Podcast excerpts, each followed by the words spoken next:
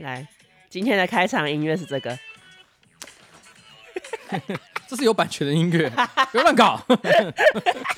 Harder, better, faster, stronger。对，很长的歌名，很棒哎，这首歌超棒，世界名曲。Dave Punk，对 Dave Punk，他应该要把它列入就是国中小的音乐教材里面。国中小音乐教材只会有什么？我的未来不是梦哦？会吗？现在有这这算流行歌曲呢？这算流行歌曲。在那个当年，因为我国中小都会唱这首，还有什么木棉道什么木棉道我怎能忘了？你知道，因为木棉道在我那个时候，嗯，我们叫做民谣哦，对啊，对啊，对对对，然后，但是但是在他们那个年代也是流行歌吧？所有的民谣都曾是流行歌呀，就是这样。就好像我们都会觉得莫扎特古典乐，哇，这是什么有教养的人在听的？没有，当年啊，就流行乐。当年什么阿萨布鲁都在听莫扎特。那那我们要直接讲，直接讲是不是？直接讲吗？还是你要分享一些你现在意气风发的故事？我意气风发，我没有意气风发，各位观众，各位观众，我知道他想讲的事情是什么呢？就是你知道吗？瓜吉个人专场哦，啊，我们那个首周哈，不是首周啦，首日啊。首日首首日就七千张票就，我跟大家分享一个小资讯。啊，博恩去年三重标准，又要拿伯恩，很爱跟他，他今天跟我讲，我今天遇到他跟我讲，他说我首日啊只有卖六千张，好了，现在才多一千张，也在比较，也不错。然后在我售票日的前两天吧，是 OZ 的专场，然后我那时候看看到因为 OZ 的应该是经纪人还是工作人员，我因为也是脸书好友，他就说喂，五分钟完售，我当时当时心想说哈，OZ 不愧是一个拉风的男人。他北流大概四千张票，然后五分钟完售，屌的嘞！但是因为后来因为我第一天卖了七千张嘛，怎样？我突然有一种哎、欸，超越 OZ，这是什么？也要有五分钟卖七千张才可以说超越 OZ。好了，没有了。但是我只是想跟大家非常感谢，因为其实我真的很感动，因为我在那个之前的时候，呃，我曾经做了一个噩梦，梦见只卖了两千张。嗯、睡不着哎、欸，真的睡不着。但没想到居然卖了七千。那因为总数大概其实是有九千多张票了，嗯，那所以其实现在是还有一些空余的座位，所以大家如果有兴趣的话，还来得及，大家可以在最后去购买，好不好那因为有一些可能大家想要抢的抢次或者是座位，如果没有抢到理想的，大家可以去回去看一下，因为有一些有后来还会再清票，对，清票之后的这个座位其实还是有还试出一些，好的，所以大家可以去看一下，好不好？好，那大概是这样，好，好谢谢大家。那你要好好准备表演内容。对，我现在打算闭关了，你知道吗？你要闭关？真的。我要闭关的，我想闭关两个礼拜，oh. 所以接下来两个礼拜是不会有新资料加的。哦，直接都取消，因为要闭关。对对对对，你是不是不相信我讲这个？不，我我我都可以啊。没有了，不行啊！其他都可以停，新资料夹不能停。好的，好的，然后就这样，好，就这样。然后上个礼拜呢，因为上个礼拜我们不是讲到那个杏仁奶的新闻嘛，然后就有网友呢，他就说：“关于才人你们好，听到杏仁茶的故事，这其实不是杏仁茶的故事，应该是杏仁奶的故事。他整篇故事都跟杏仁茶有关系。然后他就说，听到杏仁茶的故事呢，让他想到他以前去一个朋友家的故事。他说朋友很喜欢喝杏仁茶，每次呢只要跟朋友一起逛夜市，都一定会买一杯杏仁茶回家喝。有一次去夜市呢，朋友说：“哎，他也要帮他妈。”买一杯杏仁茶，所以呢，我们就是买完夜市的东西，然后去朋友家吃的时候呢，他妈就是也出来喝杏仁茶。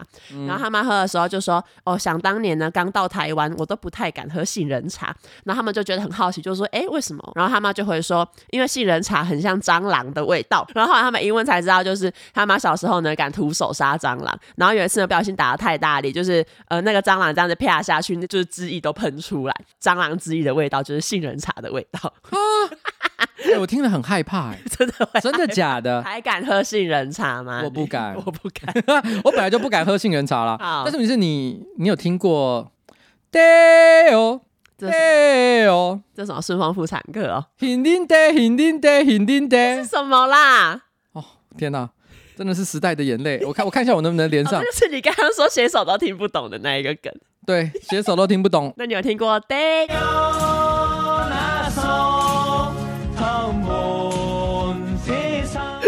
不是这一首。我想搜寻杏仁茶广广告哈，第一个就会出来这个东西。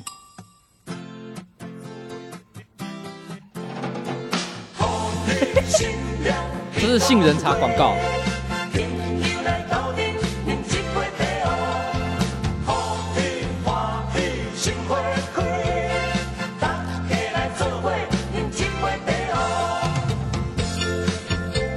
好，好，那他。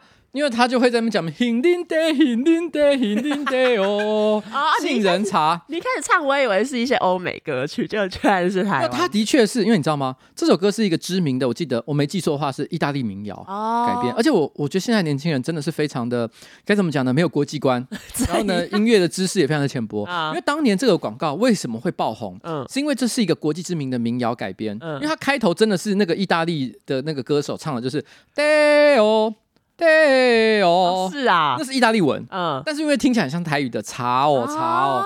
他直接把这个转成是卖杏仁茶广告，嗯，所以当年就是一时之间，大街小巷都在传唱，嗯、大家都觉得说，哎、欸，这太巧妙了吧！居然把人家国外的知名民谣，把它转换成轻松的广告歌曲。嗯，可是我觉得当年的人哈，真的是学养都比较丰富。嗯，明明是意大利的流行文化，意大利的民谣，但是大家呢都耳熟能详，所以一听就知道他在指涉什么样的东西。嗯、但是现在的年轻人呢，不学无术，所以他们听到这样这么经典的一个曲风，他们还是有一种，嗯，这是什么？只会问。哎、欸，不会啊，至少台湾的人都知道给爱丽丝，我觉得这个 这个学养已经很不错。我好生气哦！我现在我现在真的是觉得我已经很努力了，想要提升大家的音乐素养，然后我才会把这个东西给拿出来。好但大家不知道，我觉得我也罢了。这是瓜吉的意大利名曲课，对，意大利名曲课哈。好，那接下来呢，我们就进入我们的正式节目啦。啊，好。是不是想要装作？刚刚没有忘记放开场音乐，我现在就放了嘛。好，现在放，现在放了嘛，对不对？嗯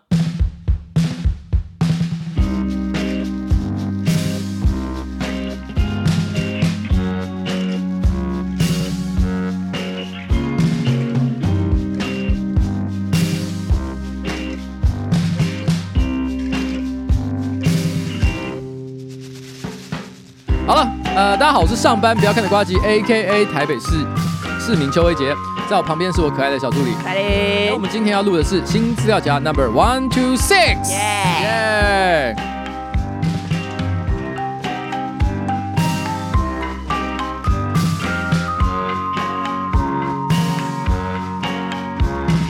本周业配厂商呢是韩国的 Roy Chen 正脊坐垫。如果说呢你每天呢用电脑呢念书呢需要坐超过三个小时以上，腰椎会酸，然后肩颈酸痛，你觉得很困扰的话，使用韩国的 Roy Chen 正脊坐垫之后，你会发现一整天下来呢腰轻松很多，坐姿也不会一直跑掉，上班也比较不会累。这个 Roy Chen 的拼法呢是 R O I C H E N 哈，没错，Roy Chen 啊，怎么听起来像是一个人的名字啊？感觉就是一个人，珞亦诚，对，陈珞亦。这个 Roy Chen 呢正脊坐垫呢是骨科医师。都推荐的哈，上班可以坐，也可以拉拉伸腰椎，稳定骨盆，然后减少你的脊椎负担，帮你维持正确的坐姿。而且不像一般正脊坐垫呢，只有分大人跟小孩两种尺寸。Roy Chen 呢是根据男女体型跟骨盆角度的不同，分成男女小孩三种尺寸哈。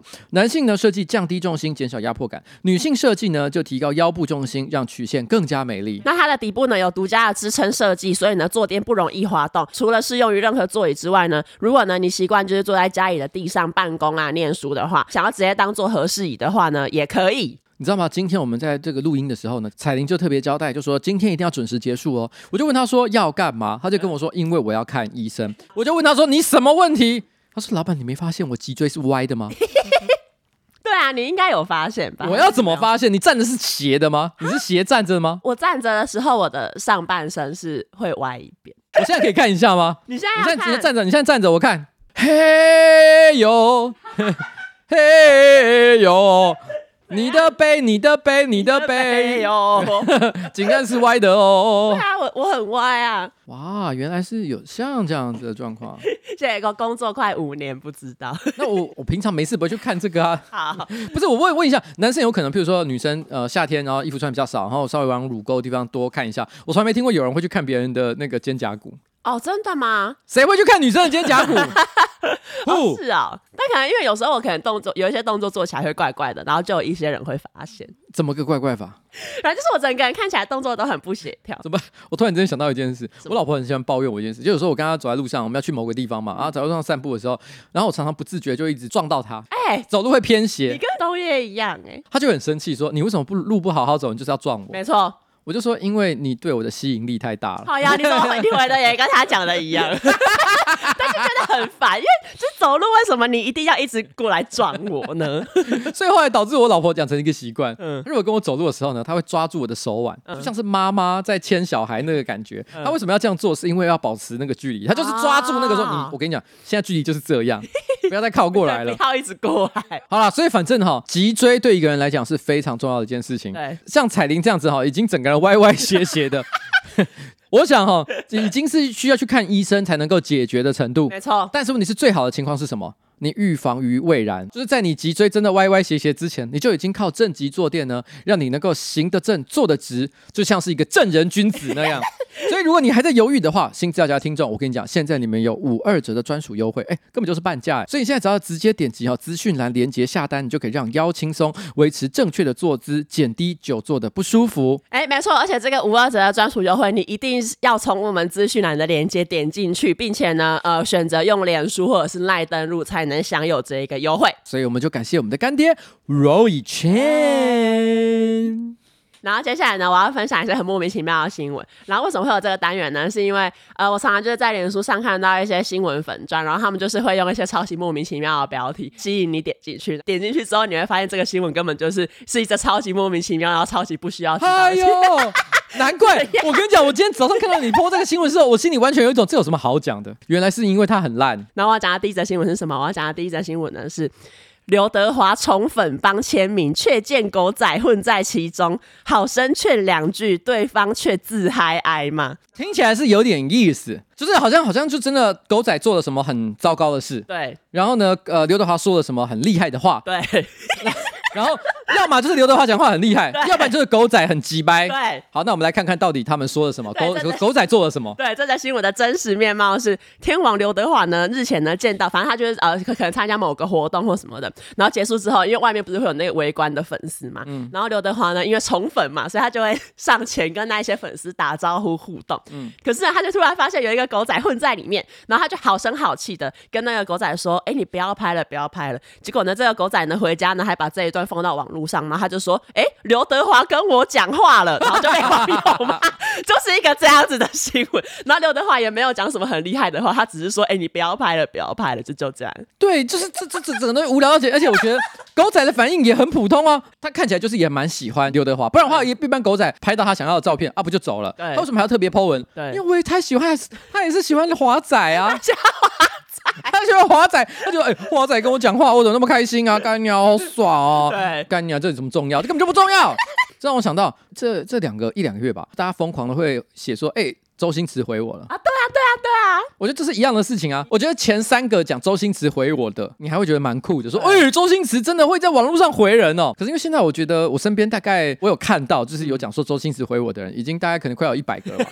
当到这个程度的时候，你就会有一种啊，这个社群小编吧，就算是他本人好了，我觉得因为已经这么多人，大家都会回了，所以好像就觉得也不特别。对，所以你知道吗？今天就那个老 K 就要问我说，你为什么不去叫周星驰也来回你？我说我干嘛要这样？很丢脸呢。我觉得如果我是前十个做这件事情的，就很酷。我现在做这件事情，大家笑死好不好？但是问题是呢，我觉得相较之下哈，我觉得这种明星做什么的这种厉害的事情啊，怎样？最近让我觉得比较屌的是梁朝伟开抖音，你知道这件事吗？我知道。我觉得他令人惊讶的是在于说，你看像熊猫一样，他就是一个稀有的，然后不会做爱的，你知道，像神仙一般的一个生物。然后他突然之间，你你你会觉得其他人都是会疯狂的，就是推销自我的人。对。可是你看他平常生活这么低调，也不搞什么绯闻，像这样一个家伙，他突然之间说：“哎、欸，我要开抖音。”你可以想象吗？你很难想象。那我其实有看了一下，就他到底做了什么。譬如说，他可能镜头外面就会有人问他说：“你是怎么克服你的社交恐惧症的？”嗯。那梁朝伟呢，直接就做三个表情回答。他就说：“第一个你要微笑，第二个就是要挥手，嗯、第三个就是比了一个爱心。”哈哈。他是一个很鸡汤式的，很不实用这一些诀窍。微笑、挥手、比爱心。等下，那他讲了，他下次就不能再这样子用了。他这样下次用，大家就会觉得超敷衍。后来早上我就想了一下，想说还有谁开抖音会让大家觉得很很离谱？我后来查了一下，你知道我发现谁吗？谁？安东尼霍普金斯，我不是有分在那个我们的群组里面、哦、跳舞那个，对，我看到我简直疯掉，我说安东尼霍普金斯他开抖音，一个得奥斯卡影帝的当下在家睡觉的人，居然在开抖音，怎么会有这么冲突的事？可是我觉得他应该也是收钱办事，哦、真的、啊，因为你看哦，他跳一跳之后，他就说，哎、欸，我接下来哈，我要 shout out 席维斯史特龙，他如果要叫人接力，通常正常来讲应该是找自己很熟的人，可是你觉得席维斯史特龙是是安东尼霍普金斯的好友吗？应该不是，我猜应该是某部电影之类的，因为要宣传，所以串联了一些电影明星。我猜测啦，我猜测，但是当下看到他拍抖音的时候，我还是有一种，哎、欸，就就就觉得是谁出这个点子要为难这个老人家？他跳舞看起来跳超尬的。对。然后接下来这个呢，就是我更不想看到的一则新闻，就是呃，上个礼拜有超多媒体都有报这一则新闻，就是郭台铭露两点。标题呢，他就写说郭台铭露点了，和辣妻曾心颖待在加州二十二亿的豪宅爽度假。内容就是因为他们在度假，然后曾心颖前一天就发一些自拍，然后有郭台铭跟他的小孩，然后也有自己的一些比基尼辣照这样子，然后背景就是加州的豪宅。其实我有看照片啊，郭台铭在游泳池里面左拥右抱两个小孩，对，说露他的两点，其实也也是模模糊糊的啦，感觉不是照片的重点。可是你知道有一些网媒，他们就是会把那个郭台铭的胸前的两点，还还一开始还先打码，然后你要继续往下滑才能看到哦，郭台铭就是那个黑黑的两点。我想说有需要。妈，这一个七十几岁老男人的奶奶 奶头，谁在乎啊？就给大家看就算了，没有 来打码，来打码是有多恐怖？超不必要。然后就是还有那个新闻报道，就是写说哦，池水升级郭董的胸口啊，然后七十二岁的郭董哦，身材还保养的不错，曾心颖也笑得很开心，超不必要的新闻。我我看完这则新闻，我气到不行，然后我就觉得一定要一定要也分享给大家。我跟你讲，我跟你讲，因为我后来去查了一下这个新闻，我查到另外一个标题，我觉得比这更扯。什么？他写的是 曾心莹晒辣照泄魔鬼身材。嗯，你知道吗？在照片里面，曾心莹根本没有，根本没有什么全身照，他没有露出来，他只有露头而已。啊、所以就说什么，我会看一下里面，就是曾心莹的头，郭台铭的上半身，再加上两个小朋友。对。然后他的标题叫曾心莹晒辣照，显然不是曾心莹的辣照，他的晒辣照是郭台铭辣照。而且而且后面写说 晒辣照卸魔鬼身材，这魔鬼身材指的是郭台铭，是不是很令人崩溃？这整个新闻都超令人崩溃。我心里想说，我他妈我点进去，我是要看真心颖，你给我看郭台铭。谁在乎？重点是他标题这样写，你也不能说他有写错，因为确实七十二岁有按那样的身材，也可以算说是一种魔鬼身材。哎，保护的保养的很好了。对啊，你要说辣也是很辣，但就是很生气，气到不行。反正我觉得这个新闻真的是是偏荒谬。更荒谬的是，居然有一些名嘴会随着这个新闻起舞，因为就是有一个民进党籍的前立委，曾经在那个年代主持《真情台湾》的那个主持人，他叫谢欣妮。他看到这一个郭台铭露点度假的新闻之后，他就有在他的脸书 po 说，曾心颖呢把他在美国的豪宅的照片 po 出来，就很清楚的表达了郭台铭不会参选总统。然后你你你猜猜看他他说原因是什么？其实我可以去 Google 他到底讲了什么，但是我决定我要有个真实反应，所以这边我就不查。但是每次呢，我有问了一下我们的写手群，嗯、我就问说你们觉得是为了什么？嗯、小欧说，因为大家比较想看蔡英文露点。其实也没有错。老 K 说，因为胸部比马奶小。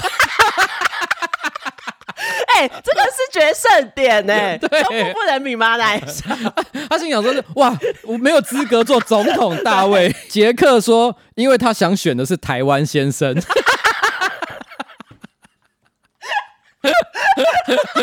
哎、欸，他这个身材保养确实有点搞头，但我并不想看到郭台铭选台湾先生。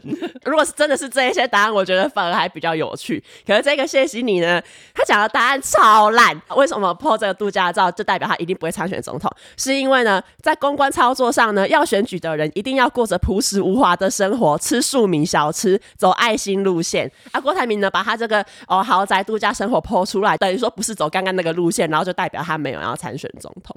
这是一个超烂的猜测。我期待了半天，结果我只得到这个。第一，他如果是搞笑，我觉得就算了。对，但他不是搞笑，他是认真的。他他认真的觉得，但是问题是认真的。如果他是一个很精准的分析，对，哎，我也接受。对，没有啊，这个一点都。你知道最气的是，因为媒体都是瞎说什么哦，郭台铭不会参选总统，他轻曝这一个关键。然后所以我有点去看，想说哦什么关键？然后关键就是哦，因为他 PO 了在美国豪宅度假的照片，这样。他还不如说他晒辣照。因为他晒辣照，他没有资格选总统。可是我按照这个标准的话，那马英九也不能啊。马英九，马英九辣照才多的好不好？哎，他太辣了，他他上下都有辣照，他三点都漏过了，吓死我。对，反正就是荒谬的新闻分享给大家。好，然后接下来呢，下一条新闻就是呃，这这也是算是呃上周就是呃新闻头条气球，我就是简短的跟大家阐述一下经过，就是如果大家没有 follow 到的话，哎、欸，我我不知道你为什么会选一个非常这个严肃的新闻呢？这很严肃哎，很严肃吗？非常严肃哎，还是不要讲？没有，你可以讲啊，但是我觉得我我好，你讲你讲你讲。怎样啦？没有，我觉得让大家知道一下国际情势也是蛮重要的。好好，请来。上周就一月二十八号的时候呢，在美国的西北部有发现一颗中国来的气球，然后那个时候呢，美国就认为是中国派的侦察气球嘛。那在二月一号，拜登呢就有下令说要击落这个气球，可是因为基于种种的安全因素，就是因为因为那个气球毕竟也很大，然后你如果是就是在呃就是呃莫名其妙的要击落，可能它掉下来可能会就是哦伤害到平民之类的。因为其实那时候它刚出现的时候，就有很多的这个这个美国民众就很生气，就觉得说赶快击落。啊！到底在等什么？然后当时他们就解释说：“哎、欸，这个气球哈，相当于三三台巴士这么大。”没错。所以其实你不是说随便击落然后掉下来会没事呢。所以他们就是他们没有立刻的击落气球，可是呢，就是据说他们已经有采取各种措施，让那一个气球无法再继续从美国收集情报。这样，然后后来呢，气球呢就是从美国的西北一路飘向东南，然后就这样飘飘飘飘飘，然后飘到一半，就在二月三号的时候，中国就有澄清说：“哦，那一个不是侦察气球，那只是一个，那是一个告白气球。”亲爱的。爱上你，因为反正中国人很喜欢周杰伦，他们就直接解释说，那是一个告白气球，不是侦察气球，不是间谍，是告白气球。但反正后来美国有发现，那个也不是一个普通的气象气球。二月四号，气球飘到美国东南方的那个海面上的时候，美国用那个 F 二十二战斗机把它击落。这样，为什么这起事件会造成大家这样的注目？就是因为本来二月五号，美国的国务卿有预计要打算访问北京，可是就是在他访问的前一天，就出了这一个气球的事件。这样，嗯、美中关系现在就是变得很敏感。对，因为中国那边也会觉得说，哎、欸，我就跟你讲，那个不是间谍，你干嘛这样？不用射吧，这很普通啊。因为以前也不是没有过，因为其实的确根据媒体的报道，就是说川普总统的时代，嗯、其实也曾有过两三次，就是中国的气球出现在美国境内的情况。川普否认这件事情，川普说我没有哦。嗯、但是因为可能毕竟那当时如果他没有作为的话，作为一个鹰派或者是右派的这个强硬总统，可能形象是不对的。嗯、但是你是呃，根据当时的美国总统府的官员表示说是真的有这回事。嗯、但不管怎么样了，反正这是他们家的事。那中国就是很生气嘛，嗯、因为觉得说他干嘛把它射下来，而且射下来还不还，嗯、因为他们说，哎，因为他们射完之后就直接说这个我们就把它没收。嗯，但是问题是，我觉得他们可能最生气的事情是因为他们在媒体上，美国官方为了要讲述这个东西呢，不能够随便击落的时候，他用了公车来形容气球，所以中国可能就会觉得说，你怎么可以讲我们的气球是公车？什么？在敏感什么？居然讲说它是公车，就只是形容大小而已。你说我们的气球很淫乱吗？你还你还对他打炮？对，你觉得我们的气球人人都可以吗？对啊，还还还派 F 二十二对他打炮。哎、欸，而且这好像是 F 二十二的第一炮，这处女秀。就是我接下来要分享一个个气球造成各种灾害的新闻。一九八六年，在美国有一个非营利的慈善组织，他们就想要办一个慈善活动，打算在那一个慈善活动上面呢释放一百五十万颗气球，花六个月筹备这一个活动，然后找了两千多名职工来帮那些气球打入氦气。嗯、然后他们想说，就是在活动当天 一次把这一百五十万颗都释放到空中，这样。在一九八六年的九月二十七号，因为那一天他们其实本来预定的时间是更晚才要释放这一些气球，可是因为当天气象呃预报说就是有暴风雨要接近，他们想说，那我们要在暴风雨来之前赶快先把这个活动办完，所以呢，他们就在下午的一点五十分，有十万名的民众聚集在一个广场，这样，然后他们就是打算要一起看这一百五十万颗气球升空。时间到了之后，他们就是把一百五十万颗气球都放到天空中，在场的群众也都很兴奋，因为这个其实是打破了吉尼斯世界纪录，就是同时释放最多颗气球的这个记录，嗯，很惊人啊。然后在场的民众就是也都很兴奋，然后觉得自己参加了这一个历史性的一刻。可是后来呢，因为我刚刚不是说，就是他们即将有一个暴风雨要来嘛，所以呢，这些气球呢，其实就是在升空到一半的时候，因为有暴风雨要来，然后有冷空气嘛，嗯、所以这些气球没有办法再继续往上飞，然后就都被推回地面。嗯，然后其实一百五十万颗气球被推回地面，会发生哪一些很悲剧的事情？地面的道路会被阻塞，导致一般的民众无法正常的，比如说开车行驶或什么的。接下来呢，就是机场，因为机场就是也会被那些气球所干扰，所以那附近的机场还因此关闭了三十分钟，为了要清理那一些。气球，嗯。还有很悲剧的就是，虽然说是在美国释放，不过有一些气球呢跑到了某一条河的加拿大岸边，所以这些气球就是也间接造成了水污染。除了这个之外，因为在释放气球的前一天，在那附近的某一个水域里面有两个渔民，他们就是在工作的时候不小心掉到水里面。啊。可是不是因为气球啦，对，不是因为他们是先掉进去啊，他们先掉进去，然后搜救队呢就是隔天要搜救，可是搜救那一天刚好就是释放气球的那一天，可是气球呢就全部跑到那个水里面，导致搜救困难，因为搜救人员就说海面太多气球，他们看不到到底哪里有人。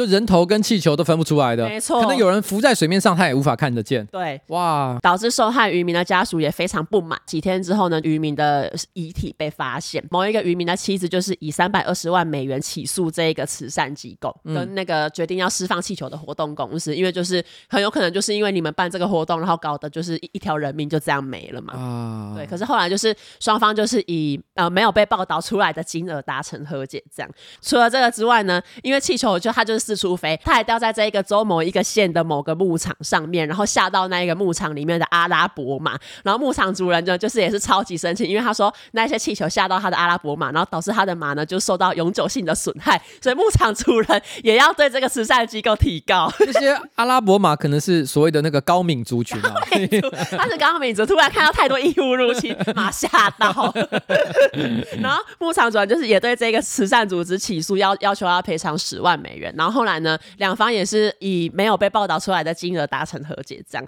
最后呢，就是由于呢成本超支，因为他们就是真的是赔偿太多了，导致这一个本来是一个慈善募款活动，最后是以一个赔钱的方式结束了这一个活动。其实这个新闻，我觉得它它的那种荒谬点就在于说，它其实出发点是很好的。我相信参与这个活动的人，他们一开始都没有想到 会变成这样，会变成这种毁灭性的灾难。对，不过就是放很多气球到天空中，那又怎样？对啊，不是美美的吗？天外奇迹也是。是这样演的、啊，很梦幻呢。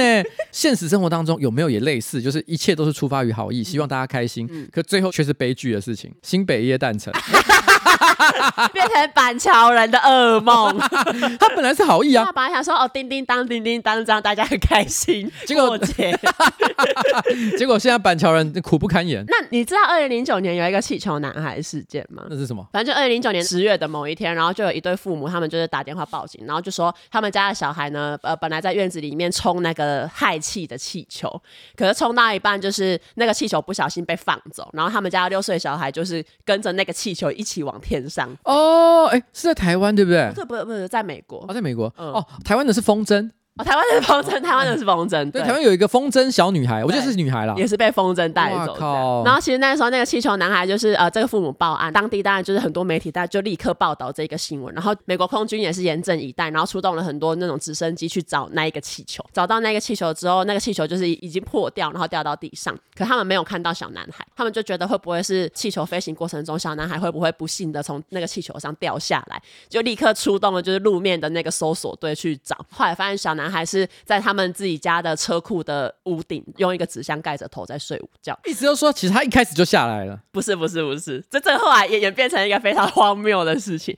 后来呢，就是因为媒体已经大肆报道了嘛，然后后来呢，就是报道说，哎，小男孩找到了，哦，原来只是在睡午觉。一开始大家就觉得，哦，只是一个 无伤大雅的小新闻这样。对。然后后来呢，就是因为有一些节目，当然就是会找这个小男孩，然后他的家人去上节目啊，问问说这一次的惊魂记你有什么想法？这样。某一次他们在 Larry King 的节目上，小男孩跟他爸爸去上，小男孩就说他其实，在屋顶上睡觉的时候，有一直听到有人在喊他的名字。然后他爸就问说：“啊，你为什么都不回应不下来？”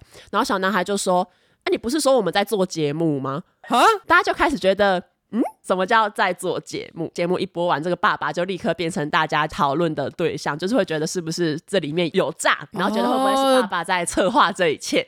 他爸爸是 YouTuber。哎、接近接近，因为后来发现就是呃，这个小男孩的爸爸妈妈他们就是有演员梦，然后他们呢在这个之前也参加过很多真人秀。那个小男孩的那个妈妈也参加过什么交换老婆的那种实境真人秀。反正就他们好像就是有想要红的欲望这样。后来呢也被人家踢爆说，这个小男孩的爸爸好像有跟一个电视台有签这种真人秀的合约，然后只是唯一的差异就是这个气球是真的在准备好之前就不小心放出去了。可是这个爸爸就其实还是有签了一个合约，是想要搞一出类似这一种的真人秀。哦，所以他就打蛇随随棍上，没错，然后就是直接搞了一出，就是小孩哎怎么上小孩不见了，呃、跟气球飞走了。哦，然后后来就是这个小孩的爸爸妈妈都有被判刑跟罚款。所以这是气球男孩事件，这个真的是太扯了。我刚本来要讲什么，我突然说啊，我想起来了，因为你刚讲到真人秀嘛，对不对？嗯、让我想到最近有一个真人秀，就是什么 MILF，你说熟女那个 MILF，对对对对对对，美国的吗？这是 TLC，我一直以为 TLC 不是那个旅游频道吗？对啊，应该也算是蛮名门正派。可是他搞了一个我觉得好扯的节目，什么东西？叫做 MILF Manor，就是熟女庄园。因为 MILF 就是 Mother I'd like to fuck，对，它其实是通常是 A 片才用的一个 hashtag，对，就是我想干的妈妈。嗯，然后其实是一个很不文雅的一个字，嗯，可他直接一个。一个一个使劲秀叫叫 Melf Manor，然后是在干嘛？他就先找一堆辣妈一字排开，但是没有，好像没有跟他们讲，我不知道是谁来怎么样，但至少那个节目给人的进行感觉就是他们都不知道对面有一个布幕吧，有站一群人，但他们不知道站的是什么。结果布幕一掀开，全部都是这些单亲辣妈的儿子啊！对，然后然后他就是在演说这些单亲辣妈的那些儿子，嗯，他要去把其他的辣妈啊，啊好混乱哎！然后这边这边就有描写，什么节目一开始呢，年仅二十岁的 Joey 就看上了五十九岁的 April。那女方听到他的年纪，就惊讶直呼说：“哎、欸，你还是个 baby。”嗯，那 Joey 就立刻嘴甜回应说：“你应该是二十二岁对吧？”然后逗得 April 呵呵笑。但 April 的儿子呢，Gabriel 也在旁边，见状就立刻插话打断两人说：“Joey，你妈在哪里？”然后 Gabriel 在幕后访问中表示，他觉得 Joey 看起来就像是个花心玩咖，因此不因此不想让他接近自己的妈妈。什么意思？什么意思？哦，这个很疯哎、欸，感感觉好看，我有点兴趣。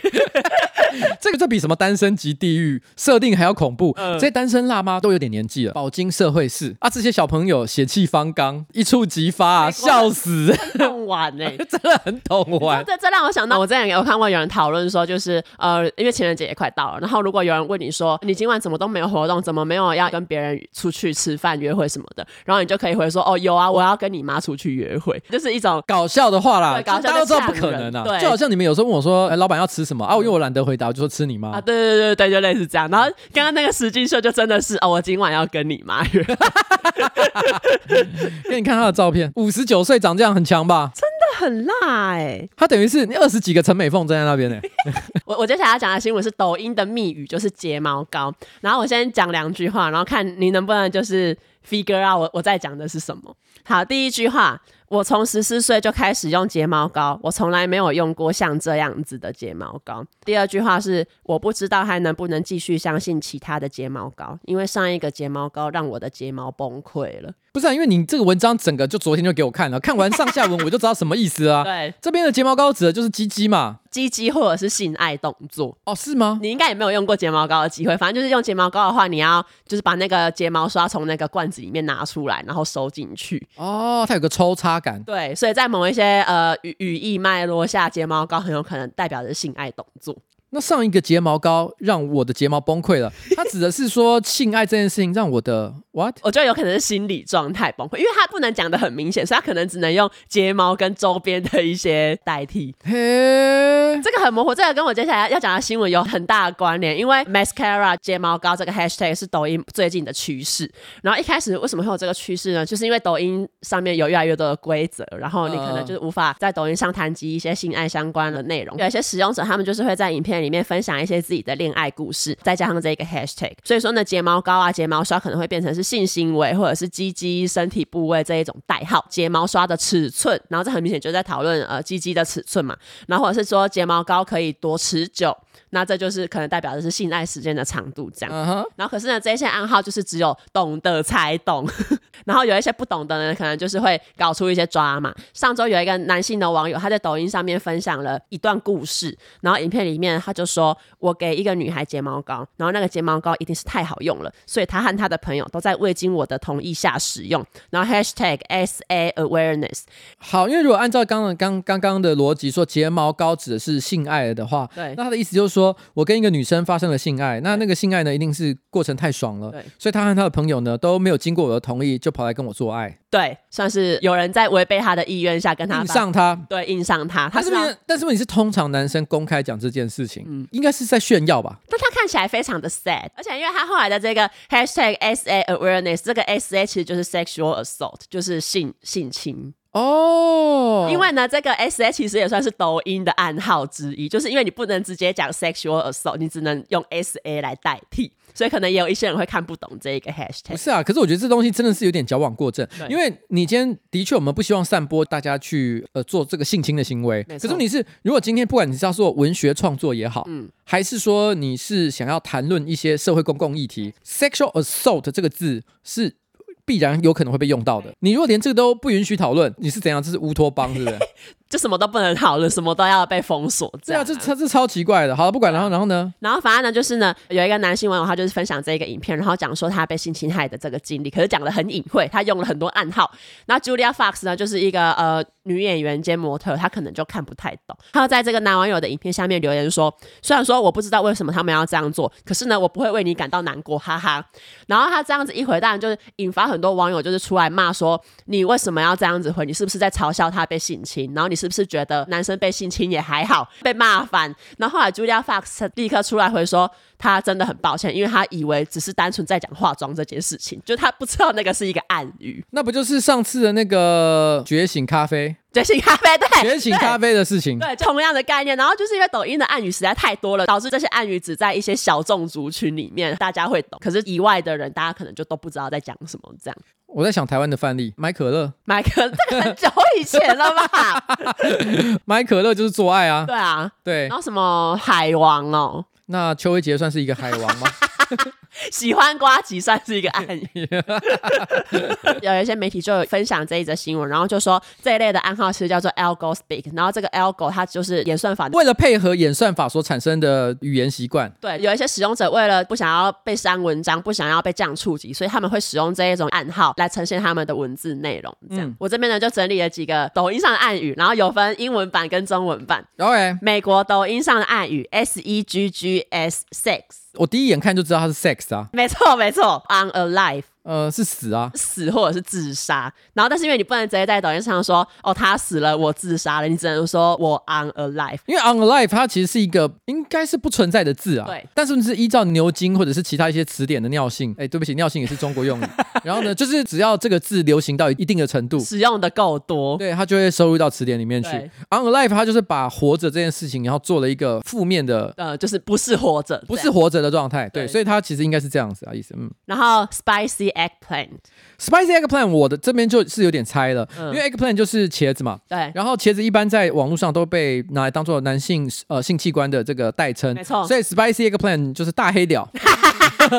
哦，接近接近，它是按摩棒。但我不知道为什么是 spicy，、哦、辣的茄子就是按摩棒。辣茄子是一个乐团的名字吗？呛辣红椒，呛辣茄子这种。对 The Dollar Bean，The 是 L E，然后 Dollar 就是钱的那一个 Dollar，然后 Bean 是豆子的那一个。哎、欸，是、欸。它其实就是蕾丝边的意思，可是你知道为什么吗？Dollar Bean，Dollar Bean 应该是谐音吗？后面是谐音，然后为什么是 Dollar？就是因为蕾丝边的 less 那个 s，它你把它换成钱的符号。哦，The Dollar，哦 哦，就是这样。OK。至于的中文。的抖音呢？PLG 是什么？普龙宫？怎么好像这个猜测蛮不错的？普龙宫？中国人会讲普龙宫吗？不是不是，PLG 是评论区的意思啊，就不知道评论 group 对评评论区。不知道为什么连评论区都会需要用到简写，这不需要吧？对啊，这不需要。可是真的，我特地为此去抖音上看了一下，就真的有一些人会讲 PLG，太难了吧？太难，太难了我，我 我太难了。那波波间是什么？更衣室打啵儿。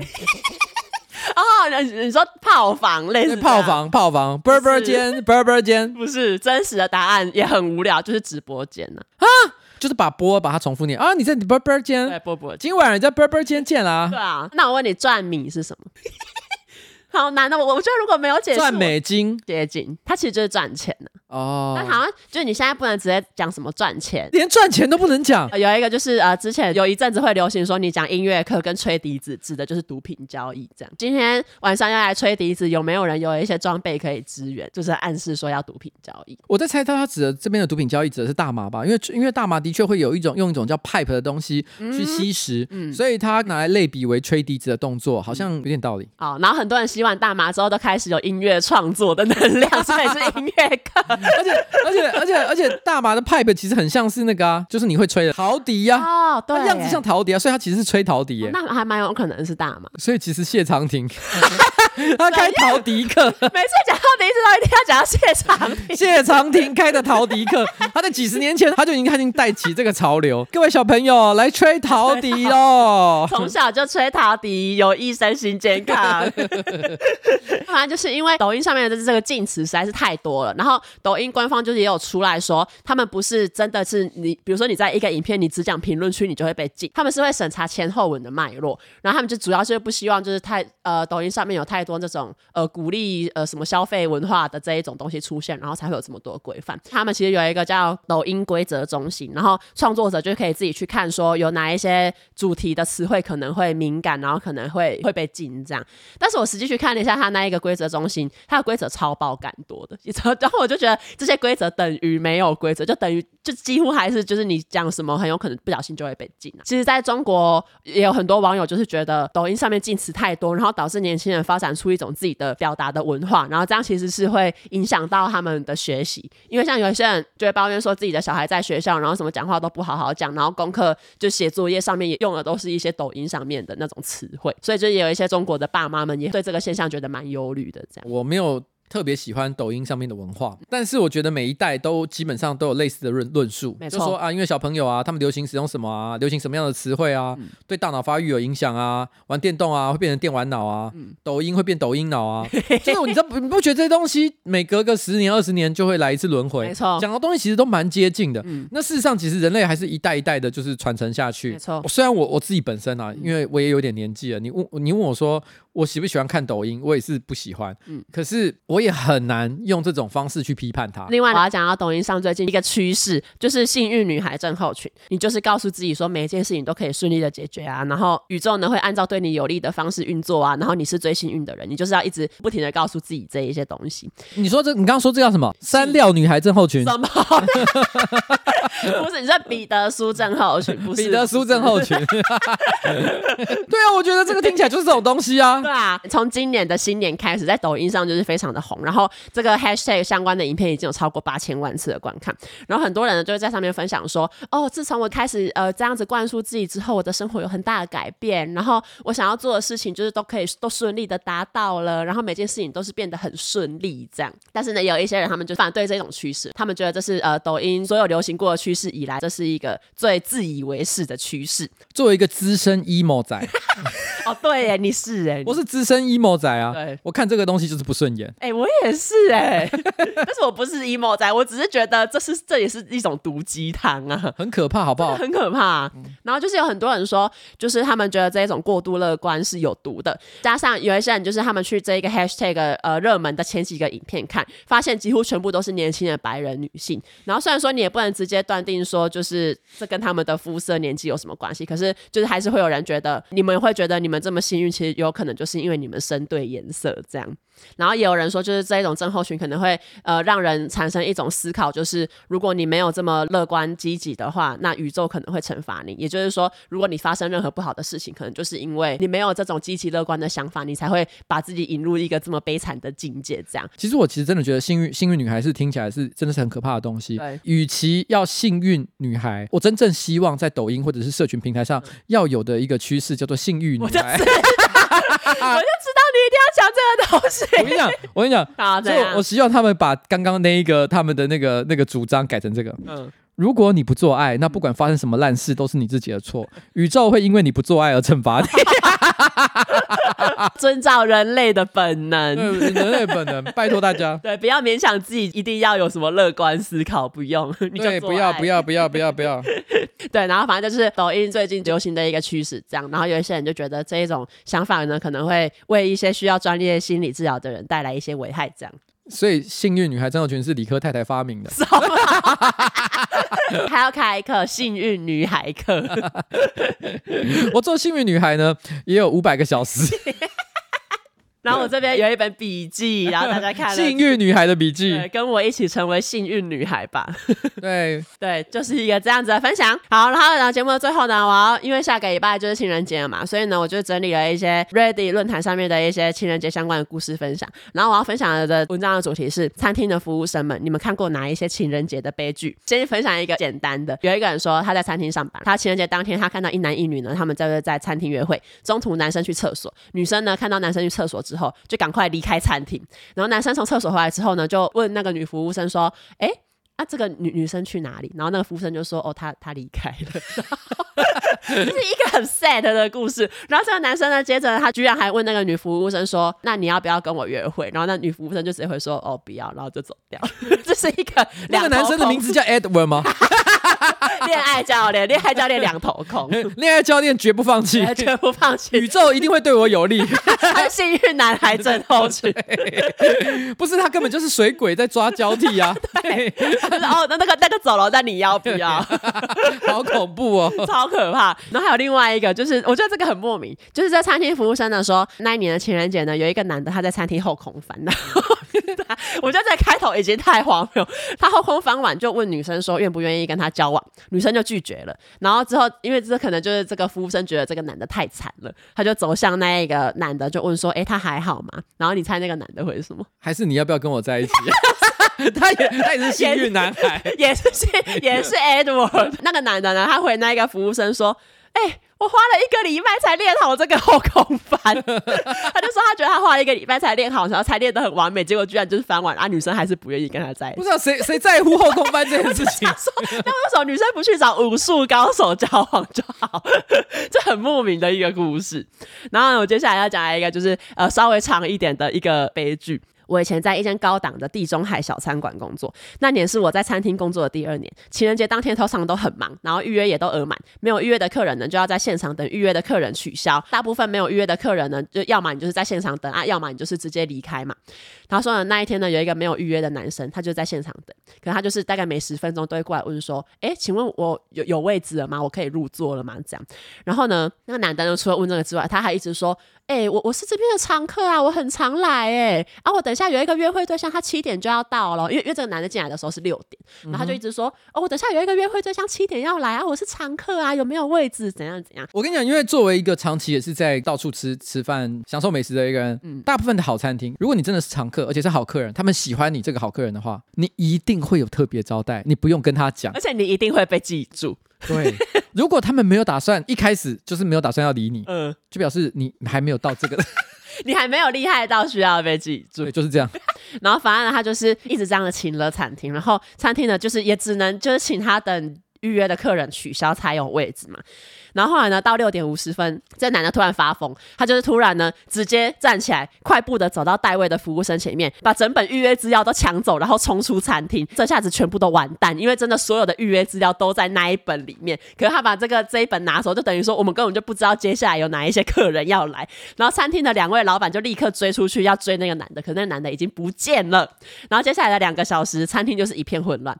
结果没想到在一片混乱，因为已经过了两个小时了嘛，那个男的呢，居然带着他的约会对象象若无其事的走进餐厅，说：“哦，他有预约位置。”餐厅的老板看到之后，因为他他们当然是不可能再接待这个人了嘛，嗯、他们就是把这个男的跟他的约会对象请出去，就说之后他们不会再帮这一位男性客人服务。这样，餐厅的老板甚至还拍了那一个男生的照片，就可能不是拍，可能就是从一些监视器截图吧之类的，就截那个男的照片，然后贴在店门口说：“不要接待这一位客人。” 这就是那一年情人节发生的一个非常荒谬的故事。我觉得那一天呢，有正常预约的那些客人啊，嗯、也不会再去那间餐厅了。为什么？因为他们以后会去有线上预约系统的餐厅。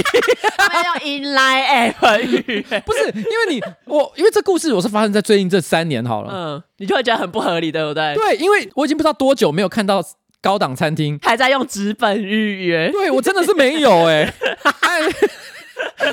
而且因为这个人的想法也是真的蛮有趣，他居然觉得可以把这一个预约本抢走，对，然后然后就直接跑了，直接跑走，然后就没事。他过了两个小时装没事回来，就他以为没有人记得他。我觉得现在已经是科技的时代了哈，就算没有线上预约系统哈，也是可以。电子化 也是可以把预约资料哈用打一下，对，不怕被抢走，你还有很多备份。然后接下来呢，我要分享的另外一则是老年的爱情故事。有一位老先生呢，要在情人节当天，他要向一位老太太求婚，结果呢，要求婚的时候发生了什么事情？来，接下来哈是写手全部乱写，可是他们我已经忘了谁是谁讲的。好，一个老先生向老太太求婚，结果求婚的时候发生了什么事？嗯，他忘记他们已经结婚了。哎，这脑海中的橡皮擦。好，一个老先生跟老太太求婚，结果求婚的时候发生了什么事？嗯，单膝下跪的时候太用力，结果下肢瘫痪。很严重的后果，这后果会不会太严重？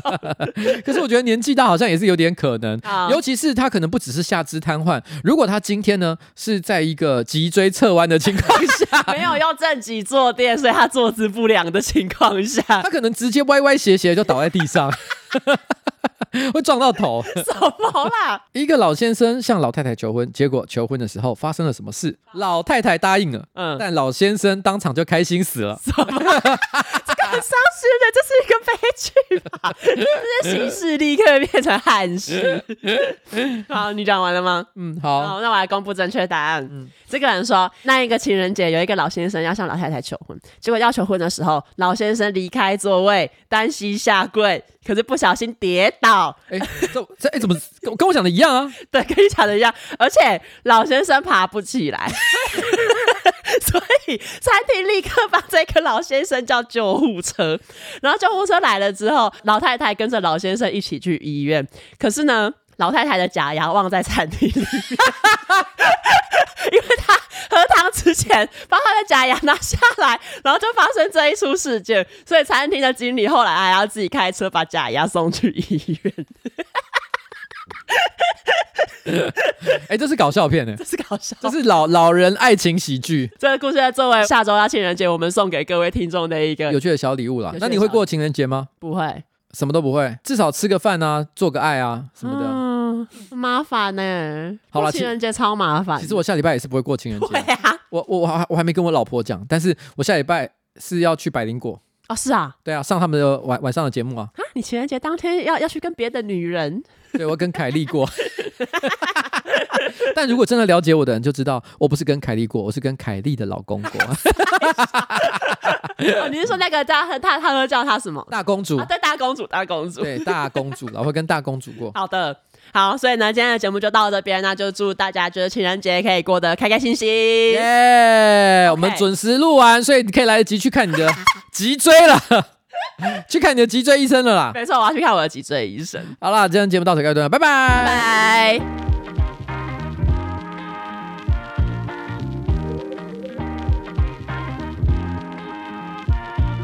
好了，跟大家说一声哈，那个韩国的 Roichen 正脊坐垫哈是骨科医师哈都推荐的，上班可以坐啊，它可以拉腰啊、呃，拉伸腰椎哈，稳定骨盆，减少你的脊椎负担，帮你维持正确的坐姿啊，适用各种座椅，那也可以当做合适椅呢，在地板上使用。那新资料给到听众有五二折的专属优惠，哎，根本就是半价，好不好？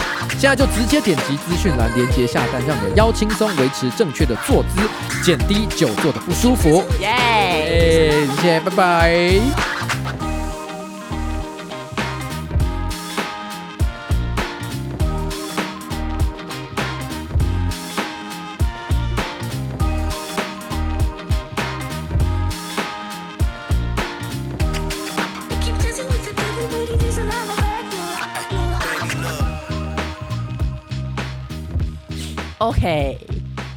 OK，OK，OK 啊！啊，累了，累惹累惹。